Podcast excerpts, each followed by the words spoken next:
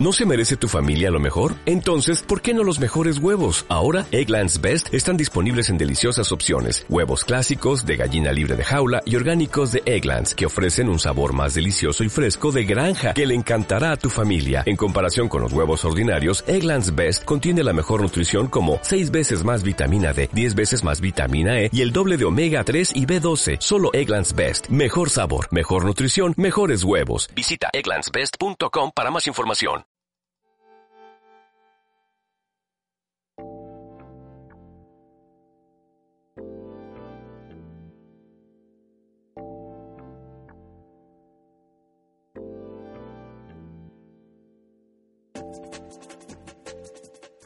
Chicos, preparados.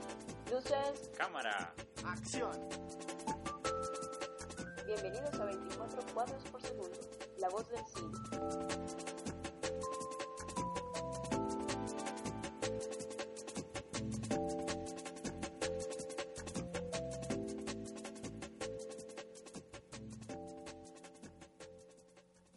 Sean todos bienvenidos una vez más a 24 cuadros por segundo. Eh, regresamos luego de dos semanas de ausencia.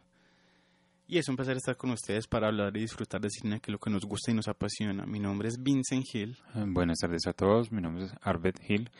Eh, estamos aquí pues de nuevo para hablar de cine. Eh, recordamos a nuestros oyentes que nos pueden visitar en nuestra página en Facebook, 24 cuadros por segundo, donde pueden leer noticias diarias de cine, ver trailers y escuchar los programas anteriores del programa de radio. Además que pueden bajar y descargar eh, gratuitamente la revista digital de cine eh, del mismo nombre del programa. que ya llegó a la edición número 15 con la que terminamos la revisión de la filmografía del director Terry Gilliam. Así es, además también eh, pueden participar de las encuestas de, que tenemos pues relacionadas con el- los temas del programa. Bueno, también los invitamos a que nos escriban a nuestro correo 24 cuadros por segundo arroba gmail.com todo en letras y que visiten también nuestro nuestra blog en 24 cuadros por segundo punto blogspot.com. Así es. Bueno, seguimos aquí en 24 cuadros por segundo, la voz del cine. Noticias. A ver, estamos muy atrasados en noticias. Bueno, sí, aunque yo traje una más que una noticia, una curiosidad. Ajá. Eh, ya aprovechando pues que ya casi es Navidad, en, eh, digamos que esta noticia pocos la conocen, al menos de los oyentes, pero sí, yo sé que la conoces, A ver. que se dio a conocer ya esta semana que el actor Christopher Lee, de a los 91 años, eh, ha lanzado su tercer álbum como con Heavy Metal Christmas. Ah, muy bien. El actor, Sí. Sí, sí, el actor lleva ya tres años consecutivos lanzando un álbum de metal. Para los que no recuerdan el nombre de Christopher Lee, recordemos que es el actor que hace de Saruman en, en El Señor de los Anillos y es un actor que ya casi llega a las, si no estoy mal, a las 300 películas. Impresionante, sí. Tiene 91 años, perdón, tiene 91 años y, como les dije, ya es su tercer año que sa- saca un álbum de heavy metal eh, ambientado en Navidad. Eh, en YouTube pueden encontrar pues, algunas canciones de él y hay una canción pues que de- del estreno de este álbum que se llama Darkest Carols Faithful Sing. Algunas canciones son como bastante particulares, pues es, Sí. es extraño, pero es interesante también. Pero es muy curioso y es bueno pues de que si tienen tiempo pues como le, que le peguen un vistazo a, esta, a este trabajo musical pues de este veterano actor. Bueno, muy buena recomendación. Eh, la noticia mía eh, tiene que ver con la saga de James Bond. Sí, Eh, bueno, pues ya se sabe pues que la, el nombre de la película que de nuevo dirigirá el realizador San Méndez será eh, Spectre. ¿Recordas, Sí. Recordarás pues que es, que es Spectre. sí, sí, la organización del mal criminal, ¿cierto? De, de asesinos internacionales y de espías. sí. Exactamente. Pues se confirmó pues el reparto que acompañará a Daniel Craig, que seguirá pues con el papel obviamente pues de James Bond. Entonces está Ralph Fiennes como M, de nuevo. Sí. Está Naomi Harris como Money Penny. ujú, Está Bautista como Hinks, el, el ex luchador. Sí. eh, Ben Whishaw como Q o Q. Ujú. Y eh, aquí se pone pues más interesante. Está Lea Seodox como Madeleine Swan, una de las chicas Bond. Y la otra es Mónica Bellucci como. Lucía Sierra. Y ya pues quizá lo más interesante es que el, el- el villano de, en esta ocasión será Christoph Waltz como Ernst Stavro Blofeld. Blofeld, sí señor. Así que es otra gran película para este gran actor. Que obviamente pues, va a ser de antagonista muy interesante. Que recordemos que ese, ese personaje ya, ya aparecía en tres ocasiones dentro de la saga con, di- con distintos actores. Sí, sí, sí. Entonces va a ser pues muy interesante eh, eh, eh, eh, encontrar pues a, a, a Waltz en, en esta película. Que recordemos pues que también en la anterior de Méndez, pues en Skyfall, eh, Javier Bardem hizo un muy buen trabajo como el villano. Ujú. Y sigue pues como la, el resu- resurgimiento de la saga, ¿cierto? volviendo como los temas originales, sobre todo pues eh, explicando pues de dónde, eh, o los inicios de James Bond, y muy bueno que esté pues otra vez con este villano pues tan, tan recordado de la saga. Exactamente. Entonces hay, hay que tenerla en cuenta pues. Seguimos aquí en 24 cuadros por segundo, la voz del cine. Trivia. La gente ve la Biblia como algo obtuso, algo falso. Y en un para demostrar su error, la Iglesia ha elegido este año como una etapa de renovación tanto de su fe como de su estilo. Por ejemplo, el crucifijo. Aunque desde siempre ha sido un símbolo de reverencia, la Santa Madre Iglesia ha decidido retirar esta fácilmente reconocible, pero muy deprimente imagen de nuestro Señor crucificado. Cristo no vino a la tierra para darnos miedo. Vino para ayudarnos, para servirnos de apoyo. Y con esta moderna idea de nuestro Señor. Bueno, estábamos escuchando la trivia del programa pasado, la respuesta es Dogma de Kevin Smith. Ahora escuchemos la trivia del día de hoy. ¿Cómo te llamas? O'Brien, Mary. Bien, Mary. Puedes esperar y decirlo a los técnicos del Palacio de la Justicia. O decírmelo a mí ahora. ¿Quiénes son tus amigos? Me pregunto si tienes idea lo que significa esa palabra. Amigo. ¿No hay nada que no sientas? ¿Qué me dices de la culpa? Déjame preguntarte algo.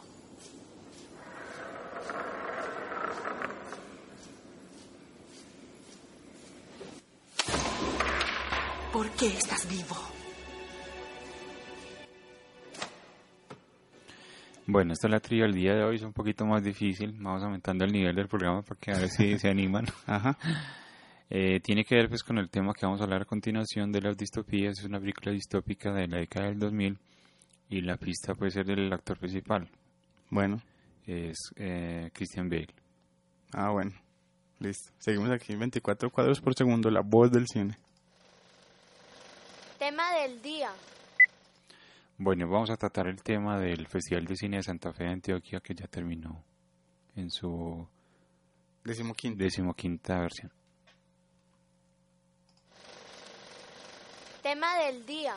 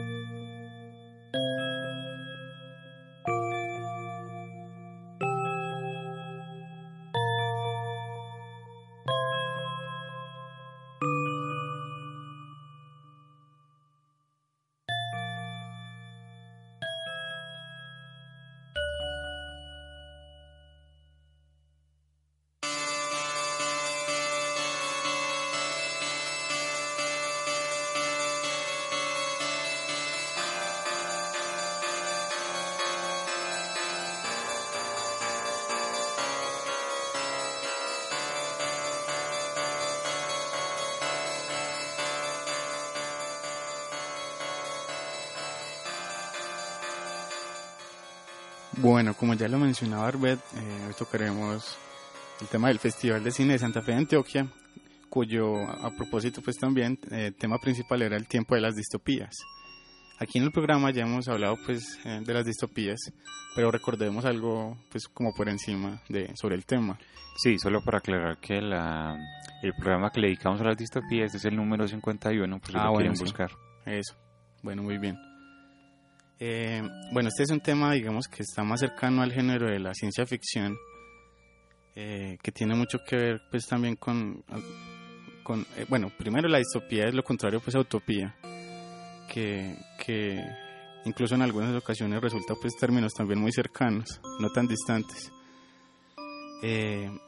Se centra más que todo en, en, en el futuro, casi siempre, y puede haber un- una, una sociedad pues que está acabada, destruida o donde la tecnología pues está muy avanzada pero la, la, la sociedad pues también está oprimida. En muchos casos hay, hay un dictador o un, un gobernante pues que, que controla todo. Eh, en muchos casos hay, hay, no hay libertad pues ya sea de pensamiento o, o simplemente pues libertad eh, y, y son condiciones pues muy difíciles para vivir.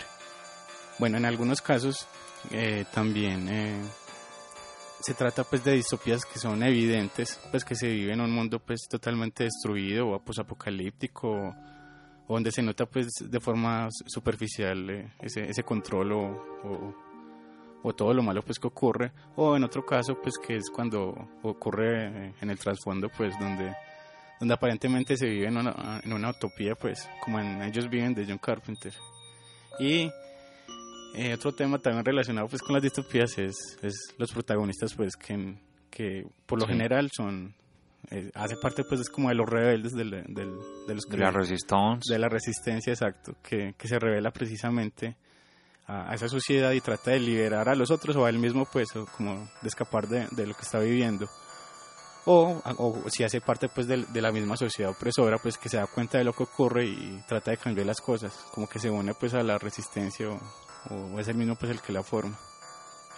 Bueno, y evidentemente pues por estos temas que nos estás hablando, eh, obviamente pues estas películas son un poco eh, difíciles de ver para el público común porque son obviamente anti antifelices pues. Depresivas. Depresivas es la palabra. Pero a mí particularmente me gustan mucho Ajá, cierto sí. son son unas grandes eh, generalmente grandes producciones que que cuentan pues con un gran trabajo de, de arte de, de todo pues el manejo de un futuro lejano cercano pues según se, se cuente. Aunque en Colombia ya vivimos en una distopía. Sí. Y y además los personajes son muy interesantes así Ajá, que sí, sí. eh, eso es como para llamar la atención pues de, de este tipo de películas. Así es, entonces te parece que comencemos a revisar las películas que se trataron eh, y que hicieron pues parte de la muestra central en el festival. sí me parece claro Bueno, una, una selección bastante eh, variada sí de, de varios directores y de varios países también. Entonces comencemos con un, un clásico, con la película inaugural del festival. Eh, se trata de Metrópolis Ujú. del año 1927 de Fritz Lang, la película alemana. Bueno, Metrópolis, que es una película pues eh, de, de la época pues silente, eh, cuenta pues eh, una historia pues de distopía también, ¿cierto? Donde hay una hay una gran ciudad, una metrópolis que está o, que digamos que se sostiene por el trabajo obrero que, que vive debajo de la ciudad, que son los obreros que tienen que trabajar pues arduamente, casi que sin descanso para mantener pues la ciudad viva. Y en medio de esto pues hay un hay un científico, ¿cierto que es un científico? Sí. Que digamos que creó pues una, una bueno, un robot, ¿cierto? Con, con formas femeninas. Y bueno, digamos que esa es la parte central. Ajá.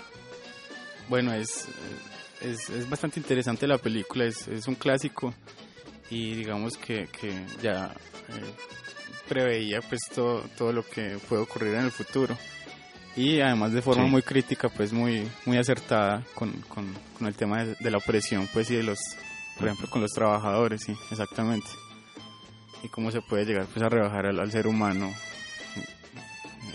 y, y la división pues con clases que, que también puede surgir con eso y que además pues que es una gran obra alemana pues de su tiempo con donde utiliza pues muchos eh, muchas sombras ¿cierto? muchos claroscuros eh, interpretaciones Porque hace parte también casi pues que de la, del, del expresionismo alemán. sí pues. correcto sí de este director Fritz Lang pues que es un gran director o fue un gran director pues de cine que aportó mucho y con esta película pues influenció pues obviamente mucho el cine de ciencia ficción posterior aún- aún digamos hoy en día Y fue una de las primeras a propósito pues también distopías en el cine.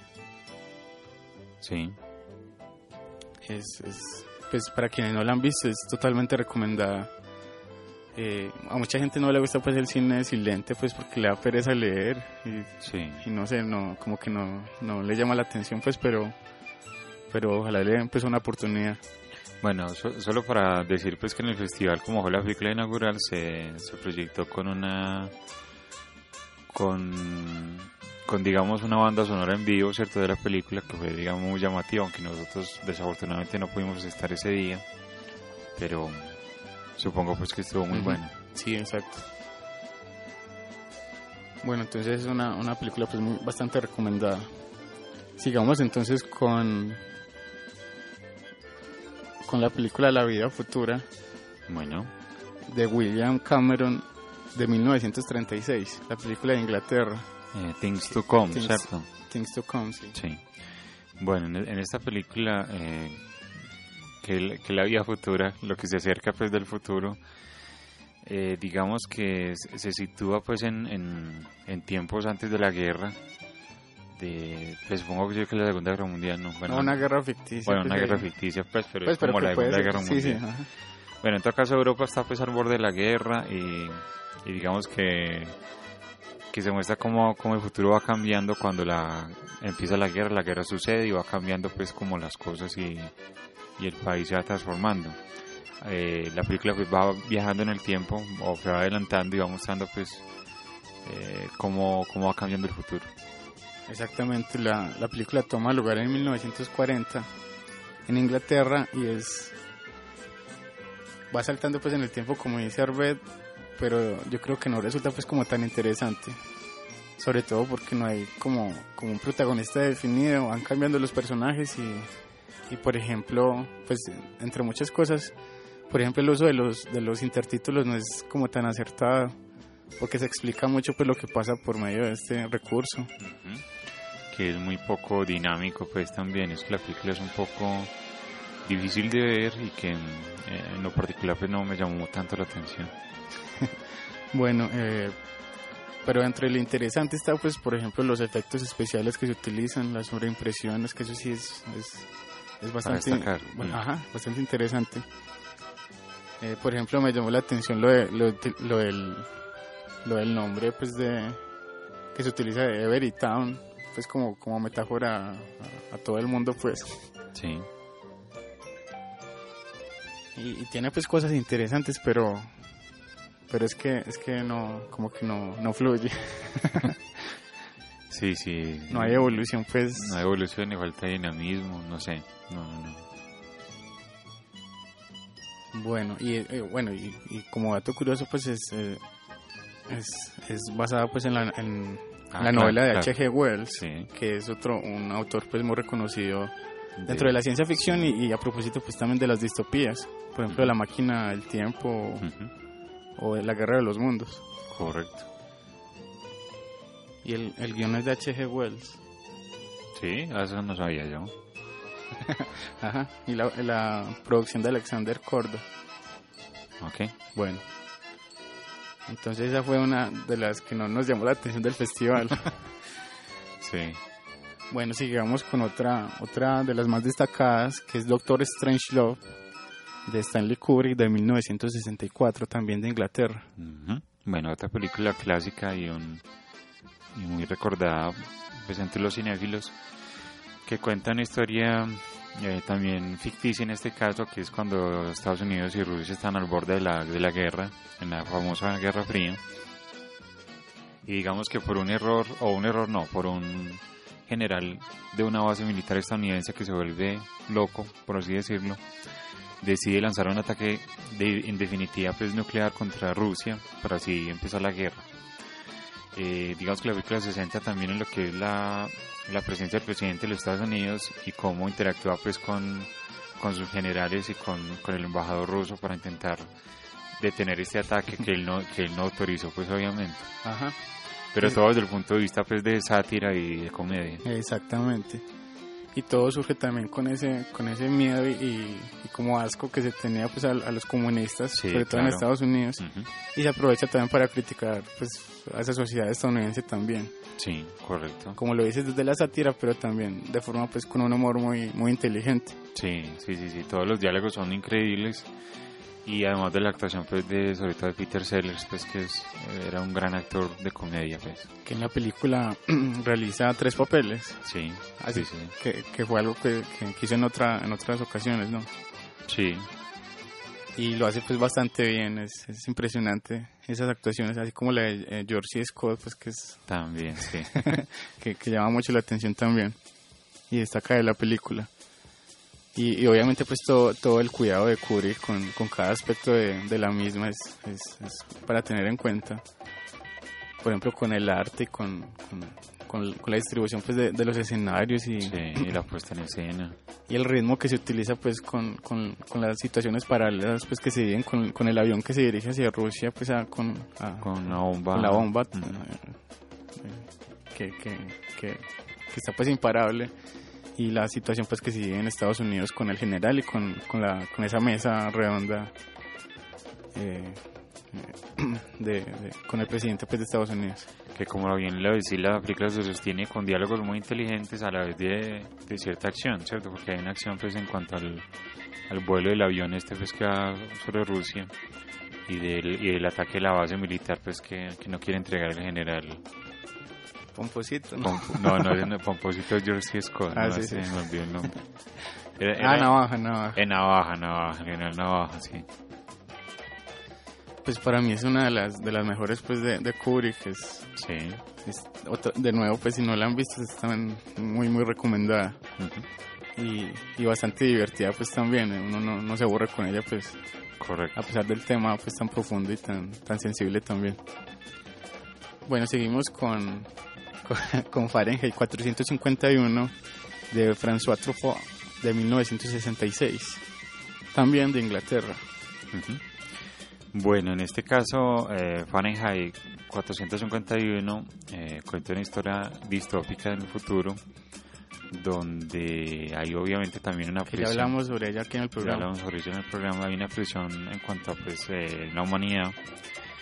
Y eh, digamos que el control se hace sobre los libros, sobre todo sobre la literatura impresa que está prohibida.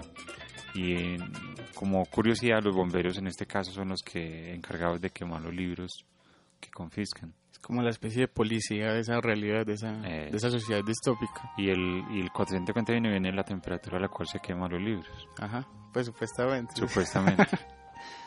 Bueno, la, recordemos que está basada en, en, en el- en la novela de, de Ray Bradbury, del mismo nombre, sí. que es otro gran escritor pues también de, de ciencia ficción. Y que Truffaut pues eh, no, él no, no era muy... No le gustaba pues la ciencia ficción y cuando leyó pues la novela decidió ahí mismo pues hacer la adaptación y realiza muy buen trabajo pues.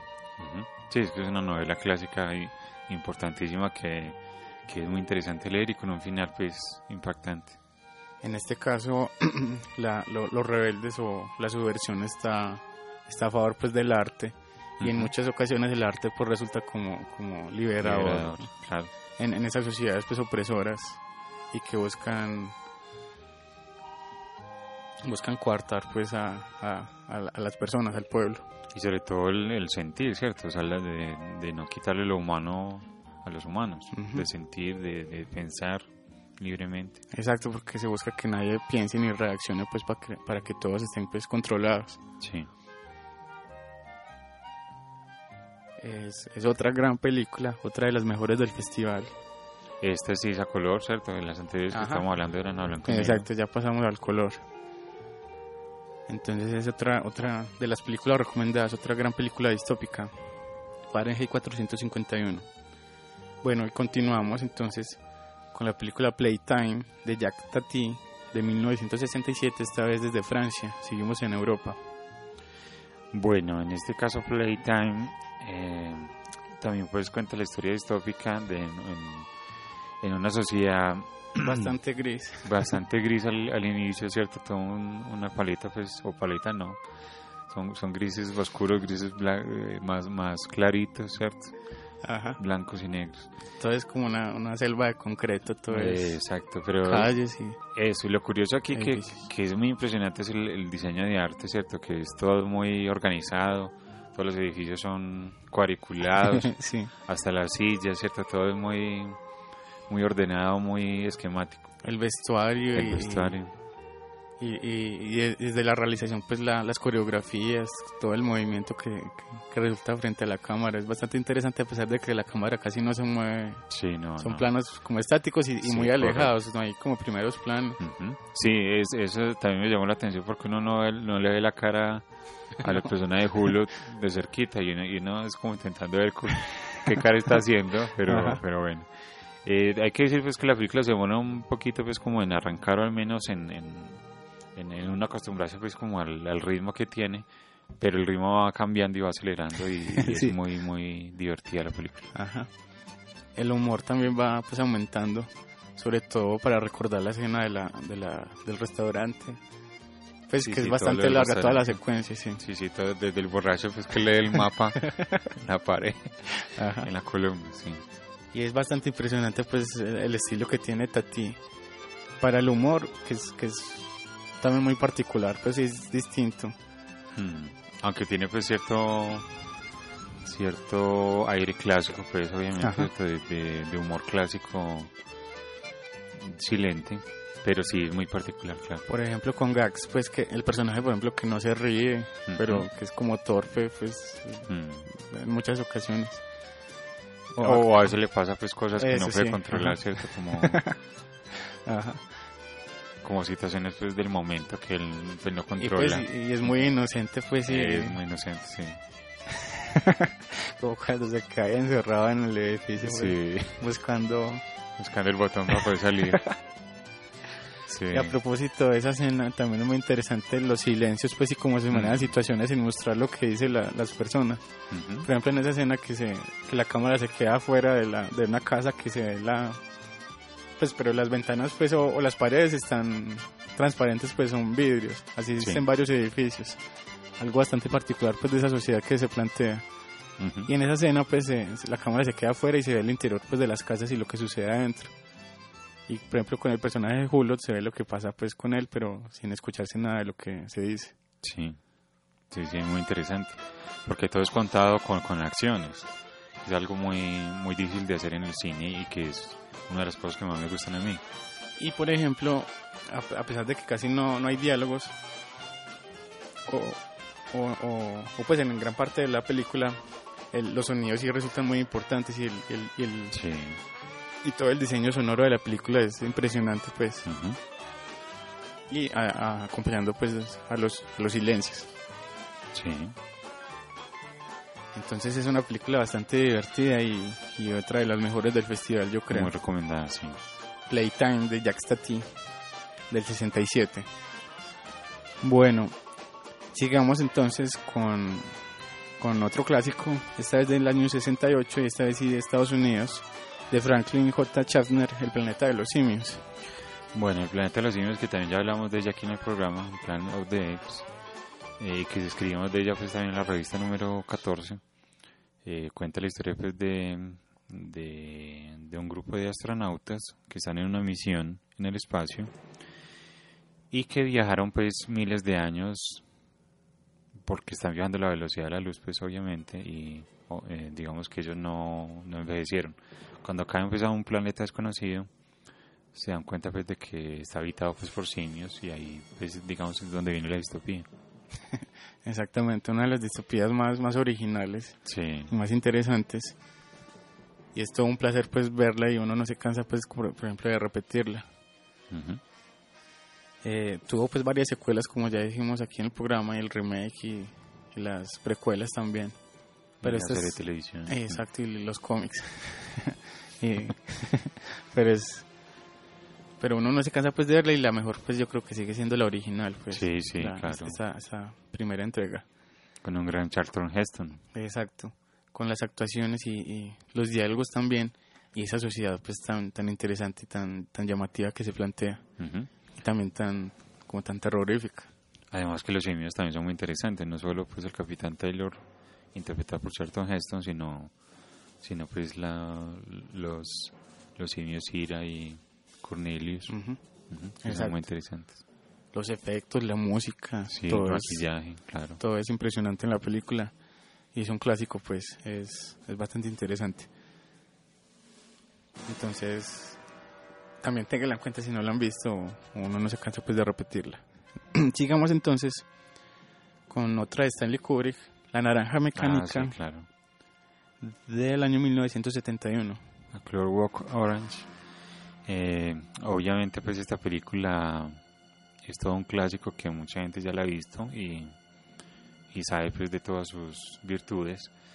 Eh, que también es en un futuro muy extraño, ¿cierto? Donde, Sí, donde digamos que hay un hay casi que un psicópata pues que es el que maneja una banda que va pues por las calles haciendo lo que quiere, ¿cierto? Casi siempre sin ultraviolencia. ultraviolencia, ¿cierto? Hasta que le ocurre pues eh, algo que, un- un, digamos, eh, o es capturado, ¿cierto? Y es obligado pues a, a un, un experimento, el ludovico, que, Rehabilitarse. que consiste pues en, en, digamos, darle sobredosis de violencia pues obligada, ¿cierto? Ajá. Hace otro de los clásicos, pues, de los clásicos, obviamente, pues, de, de Kubrick. El- la interpretación, por ejemplo, de Malcolm McDowell es impresionante también. Ujú. Y pues todo es para destacar de la película también. Desde el arte y pues y, y desde el mismo guion. Y todas las situaciones que se plantean. Ujú. y toda la música pues también sobre todo y toda la película pues que es todo un clásico cierto es, un- es una película muy diferente pues a cualquiera otra que es inigualable es una película pues de su momento que que digamos que que fue otra de las grandes obras maestras de Kubrick que tiene varias cierto tiene muchas Sí. y que, que vale mucho la pena pues sobre todo pues por la actuación de Malcolm McDowell y toda la historia pues que es muy atrapante Así es, esta sí es más conocida, pero, sí pero también muy recomendada. Bueno, continuamos entonces con una que le gusta mucho a Arbed. Vale. Es de George Lucas del año 1971 de Estados Unidos, es THX 1138. Ah, sí, que ya lo habían pasado en el festival hace dos años. Ajá. Bueno, DHX 1138, eh, que está pro- protagonizada por Robert Duvall. Y por eh, Donald Pleasence. Ah, Donald Pleasence, sí, señor. Y por ahí sale también Sid Haig. Bueno, Sí. eh, también está ambientada en el futuro, ¿cierto? Obviamente eh, en, un, en un lugar contenido que está lejos de la, del mundo, ¿cierto? Pues como el, En el del subsuelo. exterior, digamos, es el subsuelo, donde todo está controlado, ¿cierto? Todo- obviamente todos los sentimientos están controlados, la gente tiene que confesarse, ¿cierto? A un gran hermano, pues como una especie de gran hermano. Ujú. Y bueno, hasta que llega pues un, a un personaje femenino que, le, femenino que le llama la atención a Robert Duvall y empieza a cambiar las cosas. Exacto, sí. Todo, aquí es muy impresionante la, el control pues que tiene esa, esa sociedad, esa, todo lo que rige pues esa, esa realidad sobre las personas. Eh, los nombres son, son con letras y números como el nombre de la película, que es el nombre pues del protagonista. Y es una, es una, una película Sí. pues de la que ya hablamos aquí en el programa también, pero es, pero es, es digamos como, como una de las mejores pues de Lucas, que para mí es, por ejemplo, más interesante que, que, que las de Star Wars, que son más comerciales pues y, y, y- bastante distinto pues es, es- es- esta película es como más de autor que, que, esa por Sí. ejemplo esas Correcto, aunque pues mm, en este caso pues, le digo que el ritmo no... sí sí es un no- ritmo no lento no, no. Ajá. Bueno. ¿Con cuál Eh, seguimos? Bueno y esa fue su primera película pues basada en, Ah, un- sí, en un el cortometraje sí Sí. bueno sigamos entonces con la película Soylent Green o Soylent Verde de Richard Fleischer del año 1973 de Estados Unidos Otro clásico protagonizado por Charlton Heston, que Y cuenta la historia después de, de que el mundo se fuera al caos, ¿cierto? Llegó el caos, llegó las guerras y to- Sobrepoblación, sí. sobrepoblación y todo el mundo está pasando hambre, ¿cierto? No hay, no hay cómo alimentar el mundo. Entonces donde aparecen los alimentos genéricos eh, Que se llaman Soylent. de soya, bueno, sí, sí, que se llaman Soylent, que son de varios colores, de varios sabores, muy, muy queridos. Amarillo, rojo, verde. Eso. Y el verde que es como el más apetecido. Ajá. Pero digamos que Charlton Heston nace de un policía, ¿cierto? En este futuro. Y que trata también de sobrevivir. Entonces lo que hace es que en cada escena del crimen roba comida, ¿cierto? Roba cualquier cosa que sirva pues para su, su, su propia subsistencia. Ajá. Aquí también hay una división de clases. Los ricos sí tienen comida, pues buena, pues como normal, pues, como la que tenemos pues hoy en día. Y tienen más como, pues, comodidades, pues, porque Sí, el resto claro. de la población no vive en condiciones pues infrahumanas. Sí, Eh, duermen en cualquier parte y, y se mueren pues obviamente de hambre y, y- son bastante difíciles las por lo pues por todo lo que tiene que, que vivir Ujú. Entonces, en este caso es, es, es dos cosas, ¿cierto? La investigación policial que es muy interesante y toda la distopía pues como tal. Y todo pues la, el misterio que, que no vamos a decir, pero que es, es uno de los grandes misterios del cine, ¿no? sí. Sí. sí sí. Es, es otra de las mejores pues del festival. Eh, de, de- del, de- del muy buen director pues Richard Fleischer también. Bueno. Seguimos entonces con con otra película bastante interesante. Es Mad Max de George Miller del año 1979 esta vez desde Australia. Sí, un ambiente post-apocalíptico australiano donde en este caso la guerra se da es por el combustible, ¿cierto? Ya todos, eh, o digamos que la gasolina escasea y digamos que por las calles eh, es casi que sálvese quien pueda, ¿cierto? Es como de, intentar pues eh, robarle al otro, ¿cierto? Robar el combustible y Sí. asesinar, robar, violar, ¿cierto? De todo. Ajá. Pero en este caso también hay policías que se encargan de patrullar las carreteras y en, en ellas está el protagonista que es Mad Max, que es, o Max mejor, bueno, Mad, Mad no, Max eh, Rajatowski, me olvidé, bueno, que está interpretado por Mel Gibson. el, pri- el primer papel Creo que sí. uno de los primeros pues, Sí. de, de Mel Gibson. La película pues tiene un ritmo muy dinámico, tiene mucha acción, pero también el guion pues es, es, es para destacar. Sí, Eh, llama la atención que también tiene mucho de cómic, ¿no? Sí. por es ejemplo con lo del, lo. Justice, ¿cómo es? Justice, Hall of Justice, el Eso. Salón de la Justicia.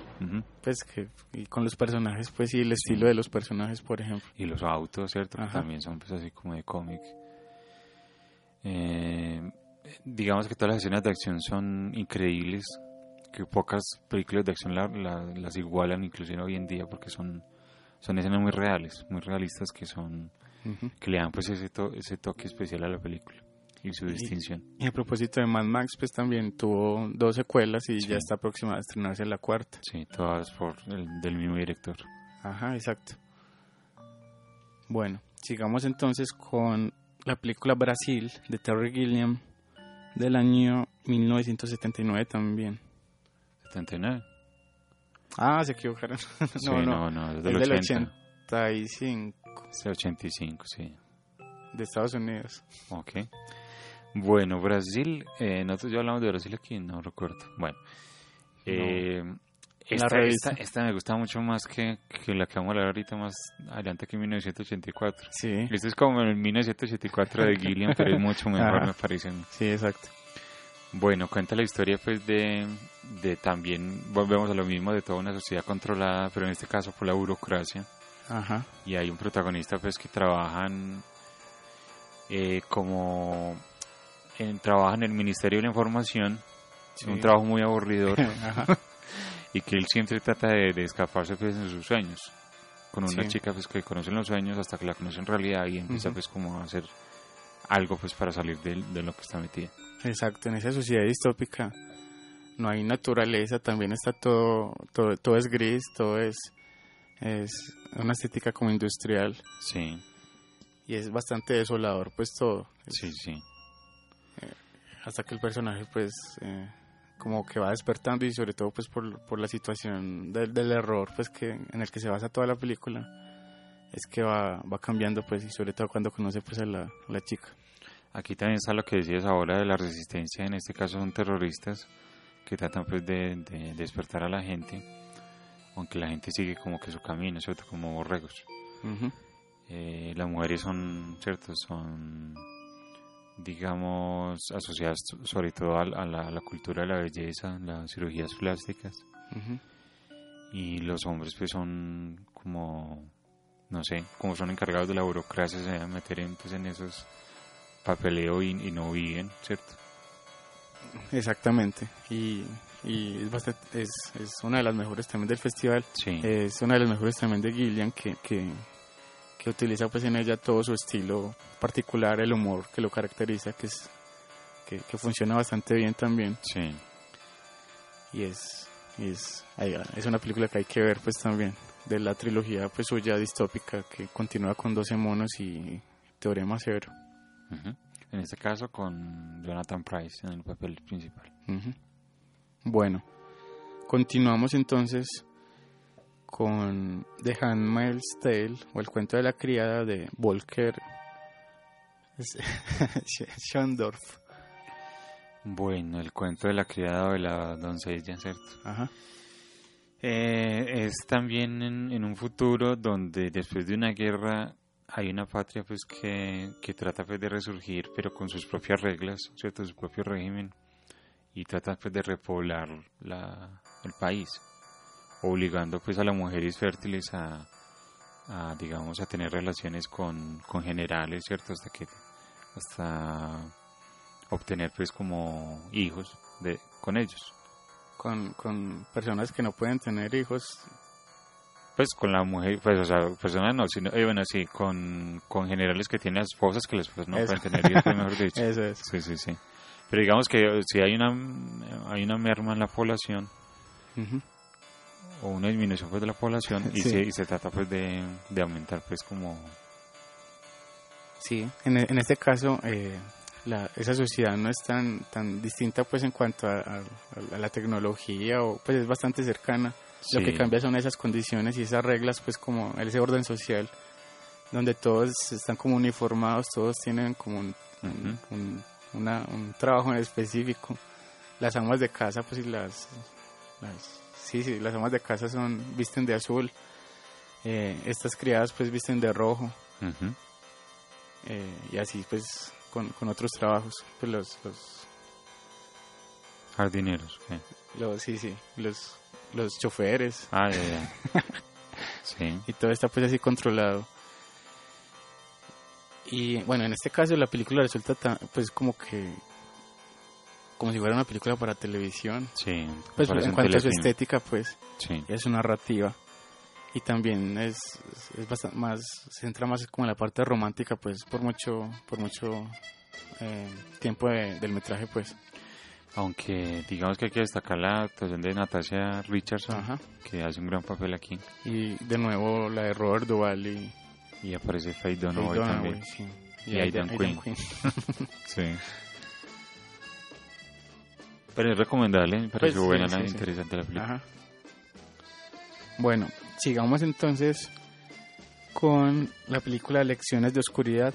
Este es el primer documental del que hablamos, de Werner Herzog, del año 1992.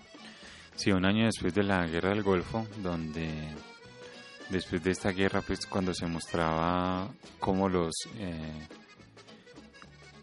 cómo los, los perdedores de la guerra lo que sí lo que hicieron fue incendiar pues los pozos petrolíferos y, digamos liberar alta contaminación pues, a la atmósfera, además de, de pérdidas multimillonarias. Y lo que hizo Herzog fue grabar ese momento histórico, ¿cierto? Captar ese momento histórico con este documental Así es. que dura solo 55 minutos. Ajá. Así es, en este caso 52. Ah, bueno, 52, sí. En este caso el estilo que utiliza Herzog es más, pues es un ritmo lento y con una, con, con una antitrama pues es, no hay una historia como tal, sino que, que, que es bastante experimental, se centra en las imágenes solamente, aunque sí hay dos momentos pues en que se pasan eh, entrevistas o más bien testimonios pues pero, pero es bastante eh, visual, pues, y con imágenes, eh, pues, paradójicamente bellas Sí. de, de lo que está sucediendo, pues, con, con un uso de la música también muy, muy interesante y una división por capítulos. Y esta fue, pues, una película también para televisión, un Sí, documental. sí, sí, un documental para la televisión alemana. Bueno, sigamos entonces con la película Gattaca del Andrew Nichol del año 1997 de Estados Unidos. Otra de las películas más conocidas del festival. Sí, esta es más, ser digamos, como comercial. comercial, Sí, pero no por ello menos interesante. claro, es una gran película que cuenta pues, la historia de, de un soñador que quiere ser, eh, que quiere manejar una nave. que quiere al espacio. Bueno, que quiere ir al espacio, pues, eh, bueno, sí, en, en- en pues, al final resulta en una misión que va a ir a Titán, a la luna Titán, pero eh, digamos que en esta sociedad está controlada por la genética, ¿cierto? De, de la perfección. Ajá. Todos son escogidos por una perfección genética. Los padres pueden escoger cómo van a ser sus hijos, el color de los ojos, si no van a tener ninguna enfermedad, ningún defecto. Y entra el protagonista que obviamente nació naturalmente sin ser seleccionado, por lo que tiene pues mucha desventaja con los otros. Así es un tema bastante polémico y que, que es bastante cercano pues a, nuestra realidad también, Sí, que no es un futuro tan, tan lejano. Eh, eh, Andrew Nichol pues se caracteriza por las películas de ciencia ficción. Esta yo creo que es su mejor película. Eh, y entonces pues conserva su, ese estilo pues de- desde la fotografía y como, como desde, la, desde las tecnologías pues y, y todos los elementos que rodean pues esas sociedades futuras. En este caso se destaca pues todo ese manejo que se le da al personaje principal y como como como como burla pues como a, esa- a esas reglas que se tienen en cuanto a la genética pues por ejemplo con los trabajos que, que se obliga a que las personas pues eh, cumplan con las características pues de, de ser como perfectos para no tener problemas con el con ellos en- con los seguros por ejemplo. Sí, eh, en este caso protagoniza Ethan Hawke, eh, Jude Law y Uma Thurman. y Uma Thurman. Bueno, Bueno, sigamos entonces con la película Avalon de Mamoru Oshii del año 2001, esta vez desde Japón y Polonia. es una película asiática rodada en Japón, eh, en, Polonia. perdón, eh, sí, sí, en, en Polonia y en polaco, que cuenta pues la historia de un, de un videojuego virtual, ¿cierto? Donde, donde la gente pues participa en diferentes misiones, trabaja en equipo solitario, pero puede ocurrir que, que muera en el juego, que quede herido y, y queda pues como un vegetal en la vida real. Ajá. Eh, desde la parte estética es muy interesante la película, desde todo ese, eh, ese diseño de arte y también desde el guion, desde la narrativa que se utiliza.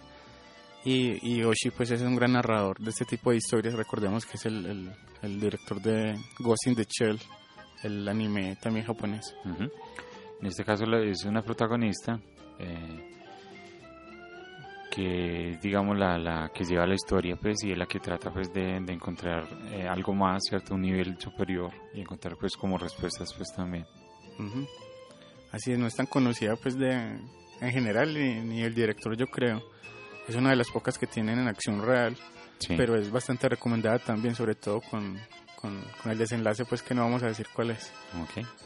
Bueno, sigamos entonces con la película A Scanner Darkly de Richard Linklater del año 2006, basada en un cuento, de- en una novela de, eh, de Philip K. Dick, que es otro de los padres pues como de las distopías desde la literatura, un gran escritor de ciencia ficción. Bueno, en este caso Scanner Darkly eh, cuenta la historia pues de un en un futuro también, cierto, donde hay un una especie de infiltrado, cierto, que usa un traje al inicio que uno no sabe quién es porque el traje capta pues las los colores y las sensaciones en las caras de todos alrededor.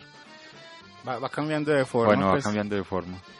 Y eh, digamos que ese infiltrado eh, trata pues de encontrar pues como como el origen pues de, un- de una de una droga, ¿cierto? Que es la que está azotando por la sociedad. El- la droga D, se me olvidó. Droga D, ¿cierto? Bueno, Sí. en fin, una droga en todo caso. Sustancia de... Sustancia de bueno. eso. Y eh, digamos que entonces en, en ese caso él, él- él se hace amigo pues de dos extraños compañeros quienes quienes habitan su casa y, y van transformando pues su vida pues también y con su ayuda con, su- con la ayuda pues de su novia pues también que es que es adicta y que lo que lo lleva también digamos en ese caso a la, a la adicción Sí, así es. Esta vez el tema se relaciona con, con la guerra con las drogas. Y es bastante interesante, pues, por ejemplo, desde, desde, desde la forma, porque la película fue rodada, pues, en, en- normalmente, pero sobre, sobre, el, sobre, el, sobre la película, pues, se- se dibujó una técnica que ya había utilizado, pues, con Waking Life, el, director, pues, Richard Linklater. Sí, que es un director que se caracteriza pues por hacer eh, experimentos y hacer películas muy llamativas y muy originales. Se destaca, pues, también la, la- las actuaciones, sobre todo, pues, la de Robert Downey Jr. Sí, sí, sí, sí, está Keanu Reeves pues también y. Woody Harrelson. Y Winona Ryder, sí. Bueno. Continuamos entonces con la película Distrito 9 de Neil Blomkamp del año 2009, esta vez desde Sudáfrica.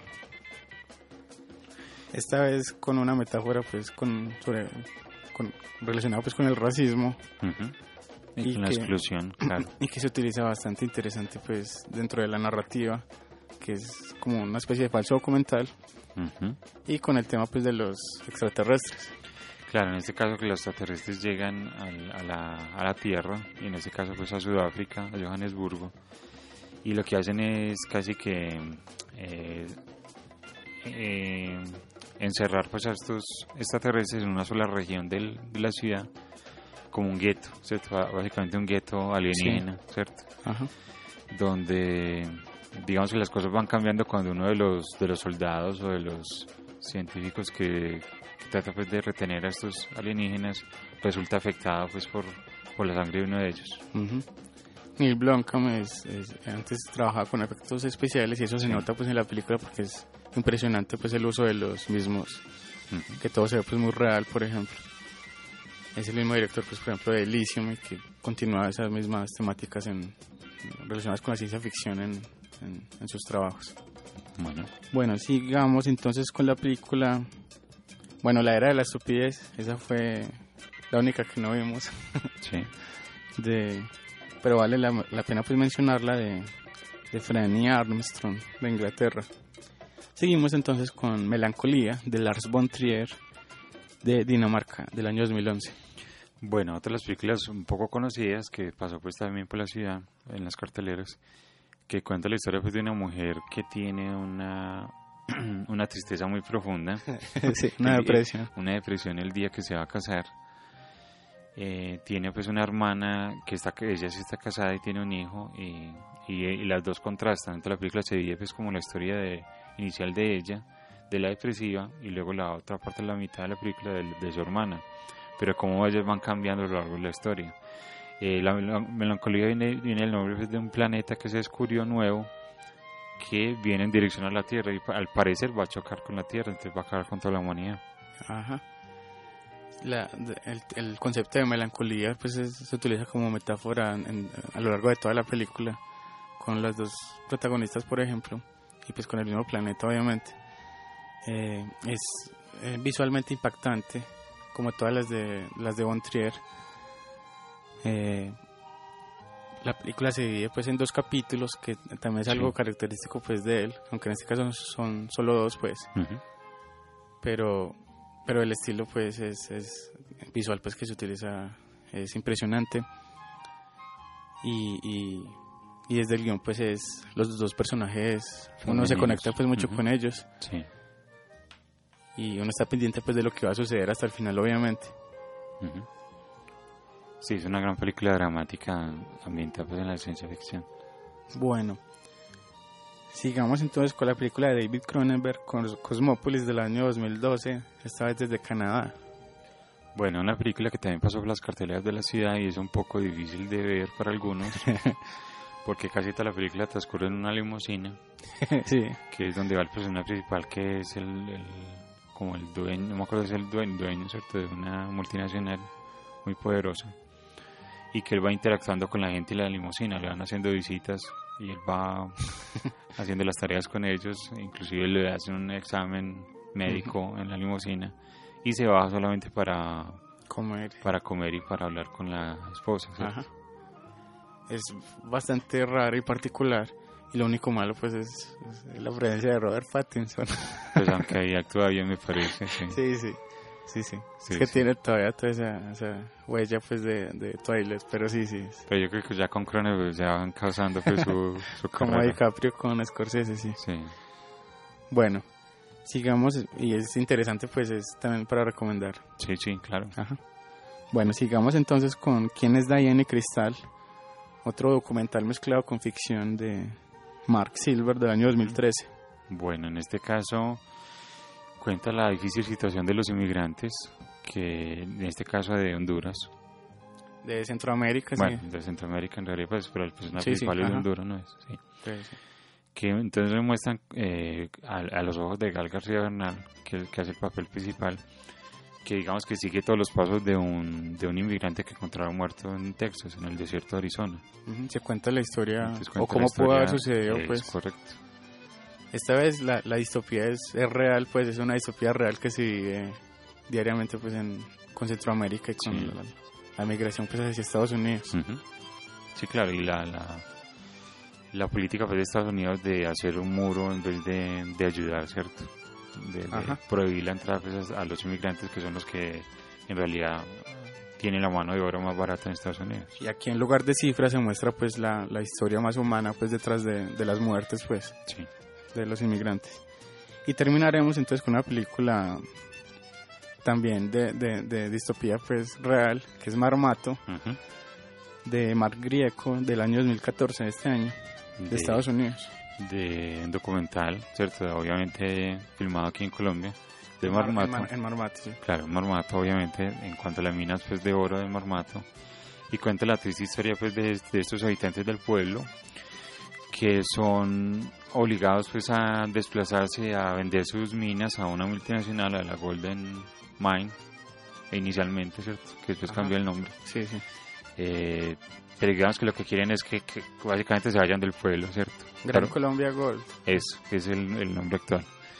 Así que es muy triste de ver, ¿cierto? Sobre todo por la situación de los habitantes pues, de este pueblo, y, pero sobre todo es interesante ver la lucha de ellos, ¿cierto? Ajá. Cómo, cómo siguen pues en pie de lucha y no, no se dejan pues sacar. Y es, y es triste pues también esa distopía de la realidad colombiana con la, con la minería transnacional pues que se está regalando todo, todos los recursos naturales del país. Sí. Bueno, Bueno, entonces resumiendo, ¿qué te pareció el festival? pues es un tema que yo creo que no a todo el mundo le gustó pues, eh, o en general, pero particularmente es uno de los mejores pues que ha tocado yo creo que el festival junto con, con el de... de- El cine de los 70 En Estados Unidos. Estados Unidos, sí. La época, bueno, sí. son películas que, que muchas muchas ya la habíamos las habíamos visto pues pero que uno que valen mucho la pena repetirlas en ese caso pues sobre todo en pantalla grande pues ahí en el festival. Y en todo el ambiente pues del- de la ciudad, del, Exacto. del pueblo. y es un tema pues que, que, que para mí también eh, es, es es pues muy interesante muy me llama mucho la atención y que, que, que es muy apropiado pues además para, para el cine Ujú. Para mí también es muy llamativo desde todo el punto de vista de las historias, de, de la creación de nuevos mundos y de... Ah, bueno, nos faltó hablar de 1984, ¿no? ah sí Bueno, se la quedamos debiendo. Bueno, va- sí, basada en Sí, la sí, novela sí. de George Orwell, Orwell, que fue una de las grandes distopías pues desde la literatura y una de las de las que influyó pues mucho las las posteriores pues distopías en el cine y en la literatura, aunque la adaptación no es tan interesante. Bueno, entonces, eh, sí, a mí también me parece un tema muy adecuado para el cine y para el festival. Y, y yo, y yo sé que mucha gente pues no, no quedó muy contenta con todas, por, sobre todo por los finales tan desoladores, pero, pero esa es la gracia pues, de, esta- de estas películas, Ajá. de mostrar realidades también. Exacto, porque también sirve como para prevenir lo que puede, Claro. pues aunque eso no como que no funciona pues porque no, no, no, no logra pues ese efecto, pero sirve pues como para prevenir y dejar un mensaje de lo que puede suceder con si se sigue pues con, con muchas cosas de la sociedad actual de la, de la humanidad. Bueno, entonces ya estamos llegando al final del programa. Eh, agradecemos a Yaneda en el máster y a vos, Arbed. Bueno, muchas gracias, eh, Janet, a todos Zona Radio y a vos, Vince, por la conversación. Bueno, eh, fue pues un, un- un gran festival el de este año. Seguimos aquí en 24 cuadros por segundo, la voz del cine. Sonora. Bueno, para terminar con música, con la, eh, trajimos hoy la canción de la película Snowpiercer del director surcoreano John Bong-ho, que también trata pues, el tema de las distopías. Buen John Ho. Ah, dije John, bajo Sí. de madre, sí, sí. Bon Joon-ho, que trata el tema de las distopías, que es una película muy recomendable del año pasado, ¿cierto? Es una de las mejores películas del año Sí, pasado. ajá. Así que nos escuchamos dentro de ocho días, aquí en 24 cuadros por segundo, la voz del cine.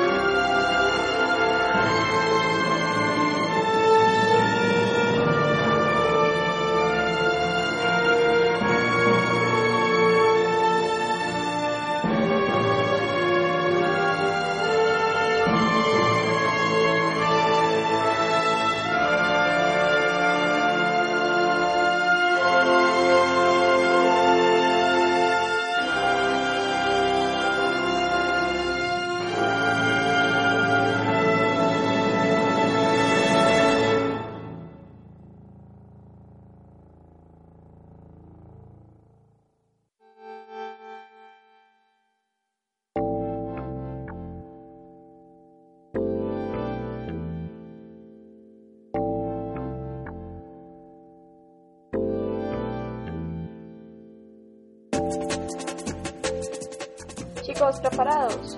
Luces, ¡Cámara! ¡Acción! bienvenidos a 24 cuadros por segundo. La voz del cine.